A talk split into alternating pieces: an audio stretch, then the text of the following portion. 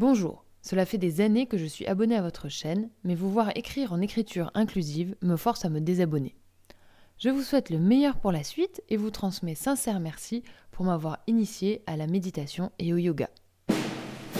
Les commentaires sur YouTube Alors mon premier réflexe en lisant ça, c'était de me mettre en mode hérisson et euh, de faire défiler tous mes arguments en faveur de l'écriture inclusive. Et puis, avec un peu de recul, je me suis dit, bon, si je fais de la communication non violente, c'est pas pour rien. Essayons d'investiguer et de comprendre pourquoi Turtle, puisque c'est son pseudonyme, a choisi de se désabonner et surtout de me signifier la raison de son désabonnement sans pour autant me donner d'arguments. Alors à ce jour, Turtle ne m'a pas expliqué les raisons de son désabonnement et pourquoi il désapprouve l'écriture inclusive. En tout cas, pour moi, ce sera l'occasion d'en faire un podcast. Je m'appelle Ariane, je suis prof de yoga depuis 10 ans et je donne des cours sur ma chaîne YouTube Yoga Coaching tous les vendredis. Dans ce podcast, je vais vous expliquer pourquoi j'ai décidé d'utiliser l'écriture inclusive et je vais aussi discuter de l'importance du langage et de la parole. N'hésitez pas à commenter ce podcast sur votre plateforme d'écoute préférée. Alors c'est vrai, je suis d'accord avec toi Turtle, même si euh, tu m'as pas donné plus d'arguments que ça. L'écriture inclusive, c'est compliqué, c'est pas très fluide, c'est pas très esthétique. On sait euh, pas trop comment l'utiliser, où mettre les points et, même comment l'utiliser euh, dans le langage parlé. Avant d'utiliser euh, l'écriture inclusive, je me suis posé la question faut-il l'utiliser ou non? Et voilà la réflexion que j'ai eue. Je me suis rappelé de mes cours de philo de terminale avec le fabuleux Monsieur Loiret. Si vous m'écoutez, Monsieur Loiret, je vous envoie euh, plein de bisous et je vous remercie pour vos cours de philo qui m'ont appris justement ce qu'était la philosophie. Dans mes cours de philo de terminale, le, chapitre euh, que j'ai préféré, c'était justement le chapitre sur le langage. Et dans son cours sur le langage, Monsieur Loiret nous a fait une sorte de tour du monde. On est parti d'abord euh, au Japon où il nous a expliqué que en japonais, il n'existait pas de mot pour dire je ou moi et que pour parler de soi, on se positionne systématiquement par rapport à l'interlocuteurice que l'on a en face de soi. Et j'ai d'ailleurs appris récemment que en japonais, il n'existait pas non plus de mots pour dire non et que donc on utilise tout un tas de formules euh, pour euh, refuser le plus poliment du monde une proposition. Qu'est-ce que ça veut dire? Euh, C'est que ben, au Japon, la notion de jeu n'est pas une notion qui est très importante.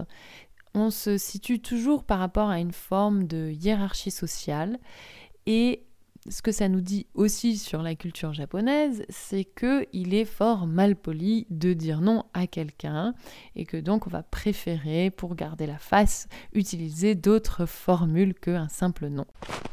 Nous sommes ensuite euh, partis chez les Inuits qui utilisent une trentaine de mots pour décrire la neige. Effectivement, dans la culture inuite, la neige est absolument essentielle et fondamentale, elle fait entièrement partie de leur vie. Et c'est vrai que la neige peut prendre tellement de, couleurs et d'aspects différents qu'il semble quasiment logique euh, d'utiliser autant de mots pour décrire la neige.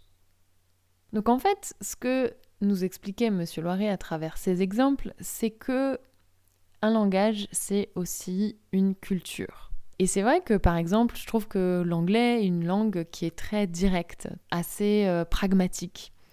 Et il me semble que la culture anglo-saxonne est une culture assez pragmatique et assez directe. À l'opposé se trouve le français où euh, on utilise énormément de formules de politesse, parfois très alambiquées, qui en fait euh, nous permettent euh, de suivre notre culture qui est quand même très attachée à un certain art de vivre, à certaines règles de bien vivre, de savoir vivre. Et puis il faut dire ce qui est, je crois qu'en France, on aime bien s'écouter parler. En Allemagne, c'est encore différent. Il y a quelque chose qui m'a toujours fasciné et que je trouve absolument merveilleux, c'est que en allemand, on peut créer soi-même des mots en collant plusieurs mots les uns avec les autres. La conséquence de cela, c'est que on obtient une langue qui devient extrêmement précise, qui peut décrire des principes assez complexes avec un seul mot. Et c'est pour ça d'ailleurs que beaucoup de philosophes utilisent la langue allemande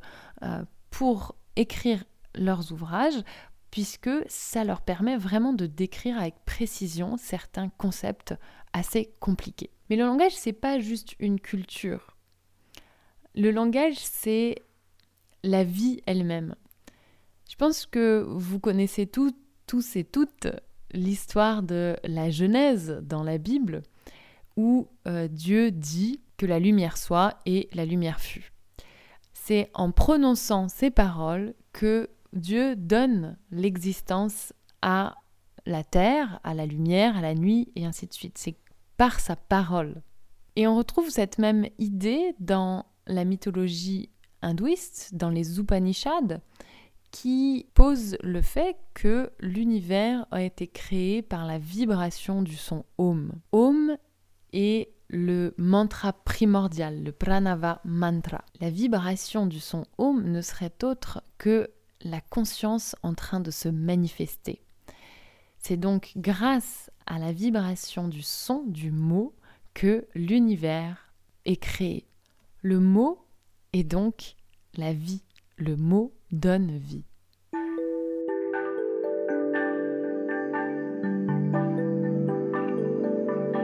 Et c'est d'ailleurs euh, plus ou moins ce que nous dit le philosophe allemand Heidegger, un philosophe que mon professeur de philosophie, M. Loiret, appréciait particulièrement, puisque Heidegger nous dit que lorsque nous traversons la forêt, c'est le mot forêt que nous traversons. En fait, si on y réfléchit bien, quand on marche dans une forêt, si nous ne connaissions pas le mot forêt, finalement, tout ce qu'on verrait, c'est une succession d'arbres. Et la forêt n'aurait aucune existence. Si le mot chaise n'existait pas, il s'agirait simplement d'un truc à quatre branches sur lequel s'asseoir. Et on peut étendre ça à d'autres concepts. Hein. Par exemple, je pense à des mots euh, un peu plus nouveaux, comme par exemple le mot transidentité, ou le mot queer, ou le mot asexuel, qui sont des mots relativement récents, et qui finalement me permettent de donner une existence à une manière d'être au monde. D'ailleurs, ne parle-t-on pas de marche des visibilités en parlant de la Gay Pride? Pour les personnes qui sont LGBTQ, il s'agit tout simplement d'avoir une existence, d'exister, d'être au monde, d'être reconnu, d'être vu. Et à partir du moment où on a des mots pour le dire, eh ben on donne une existence aux choses et aux manières d'être au monde. Dans la langue française, la règle grammaticale est celle du masculin qui l'emporte sur le féminin. Et je dois vous avouer que quand j'ai appris cette règle grammaticale, je devais être au CE1 ou CE2, je ne sais plus. Donc j'avais, euh, j'étais pitchoun, je devais avoir 7 ou 8 ans. Et euh, je n'avais aucune notion de ce qu'était le féminisme ou... Euh, enfin voilà, j'étais vraiment bien, bien loin de ce genre de préoccupation, même si je pense que la notion de genre est déjà très présente à des âges, à des âges très très précoces. Mais quand j'ai appris cette règle du masculin qui l'emporte sur le féminin, je dois avouer que j'étais à la fois en colère et en même temps conditionnée à penser et à croire que finalement le, masculin serait toujours plus important que le féminin. Il ne s'agit pas que de langage ici, il s'agit vraiment d'une culture. Il s'agit de mettre des mots sur un phénomène qui, au final, est présent dans notre société. Le masculin l'emporte sur le féminin. Cette injustice, je continue de la vivre encore aujourd'hui quand, par exemple, je donne une retraite de yoga et que j'ai devant moi un groupe de 20 femmes, mais il y a un homme qui est là aussi. Et eh bien, selon la règle grammaticale française, je devrais utiliser le masculin puisqu'il y a un homme et que le masculin l'emporte sur le féminin. Et moi, ça me gêne. Moi, ça me gêne profondément parce que je m'adresse en fait à un groupe majoritairement composé de femmes. Je suis moi-même une femme. Et dans ces cas-là, moi, j'ai envie de parler au féminin. Et d'ailleurs, c'est ce que j'ai décidé de faire. Pour moi, utiliser l'écriture inclusive, c'est donner une existence aux femmes, c'est pouvoir m'adresser à toutes les personnes qui me suivent sur ma chaîne YouTube. J'ai environ 80% de femmes qui me suivent et 20% d'hommes. Et j'ai envie de m'adresser à tout le monde. J'ai pas envie de m'adresser aux hommes, sachant que il y a plus de femmes qui me regardent. J'ai pas envie de m'adresser uniquement aux femmes non plus. J'ai envie de m'adresser à tout le monde. Alors je suis d'accord. Peut-être que il faudrait plutôt simplement changer cette règle grammaticale. Alors on sait que l'Académie euh, française n'est pas la plus euh, moderne des institutions, mais je suis assez pour changer cette règle grammaticale. On pourrait très bien se dire que lorsqu'on s'adresse à un groupe majoritairement féminin, eh bien c'est le féminin qui l'emporte. Quand on s'adresse à un groupe majoritairement masculin, c'est le masculin qui l'emporte.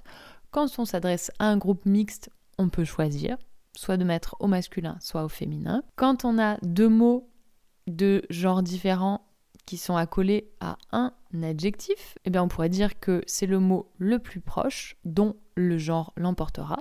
Par exemple, si je dis j'ai un placard et une chaise grise, eh bien on dit grise puisque c'est le mot chaise qui est le plus proche de l'adjectif et le mot chaise est au féminin. Et puis évidemment, on devrait accepter la féminisation ou la masculinisation de toutes les professions. Hein, parce que ça va aussi dans les deux sens. Je pense qu'à partir du moment où il n'y a pas d'équivalent pour sage-femme, je crois pas qu'on dise sage-homme, eh ben, ça, donne, ça, ça veut aussi dire que un homme ne peut pas être sage-femme. Et je trouve ça dommage.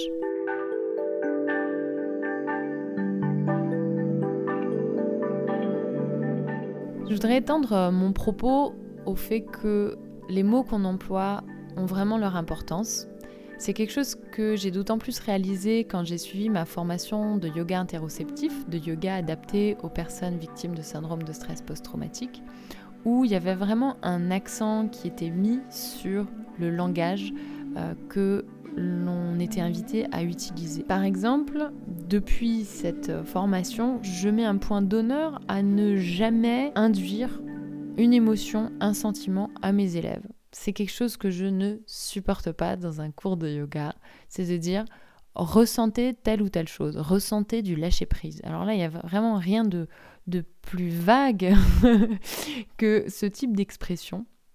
Quand on dit par exemple ressentez de la joie, on donne un ordre à ses élèves et si les élèves n'arrivent pas à ressentir cette émotion, eh ben le risque c'est que on laisse émerger en eux de la culpabilité ou un sentiment de j'y arrive pas, je suis nul et ainsi de suite. Ça peut même générer de l'anxiété quand on se dit oulala, mais euh, elle, dit qu'il faut que je ressente ça, mais moi je ressens absolument pas ça.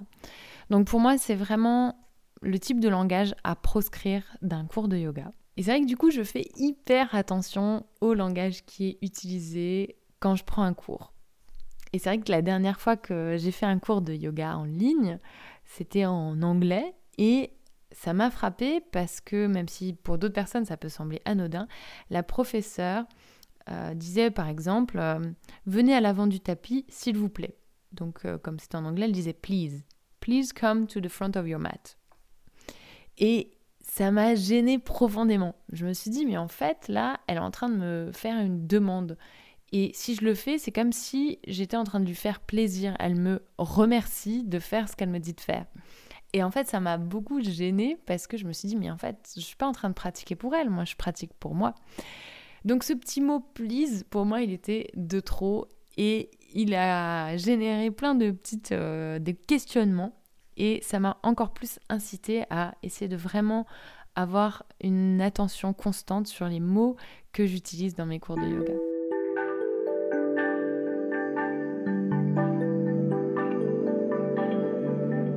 moi, j'aimerais euh, conclure ce podcast euh, sur le langage qu'on utilise envers soi-même, sur les pensées qui nous traversent.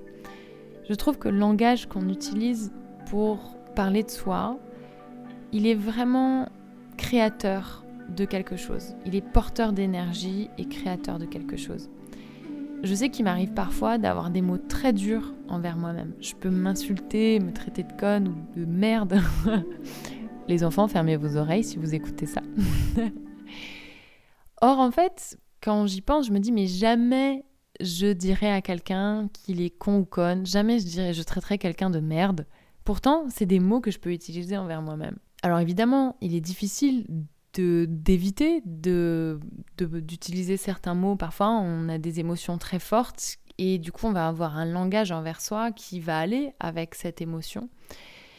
Mais je pense que on peut prendre du recul par rapport à ça et se dire est-ce que j'utiliserai un tel langage pour parler à quelqu'un d'autre Et surtout à quelqu'un que j'apprécie. Parce qu'a priori, et je vous le souhaite, vous vous appréciez vous-même. Eh bien, souvent la réponse est non. Et si la réponse est non, eh bien, l'idée c'est de se dire Ah, peut-être que là j'étais un peu dur avec moi-même. Qu'est-ce que je pourrais utiliser comme autre formulation? Je pourrais par exemple me dire Ben, j'ai fait une erreur, je le reconnais, et je vais y travailler pour ne plus reproduire cette erreur. Ou alors, je peux aussi me dire, et ça c'est la communication non violente qui me l'a appris, je peux aussi me dire, ben ouais, là c'est là je suis blessée, il y a une part de moi qui est blessée. Et ben je vais faire un gros câlin à cette part de moi qui est blessée. C'est quand même vachement différent, non? Et du coup, j'aimerais terminer ce podcast avec une phrase qu'une amie euh, prof de yoga m'avait dit pendant ma formation initiale. Elle me disait toujours, tu crées toi-même ta propre réalité. Et je pense que cette réalité, on la crée d'abord avec des mots.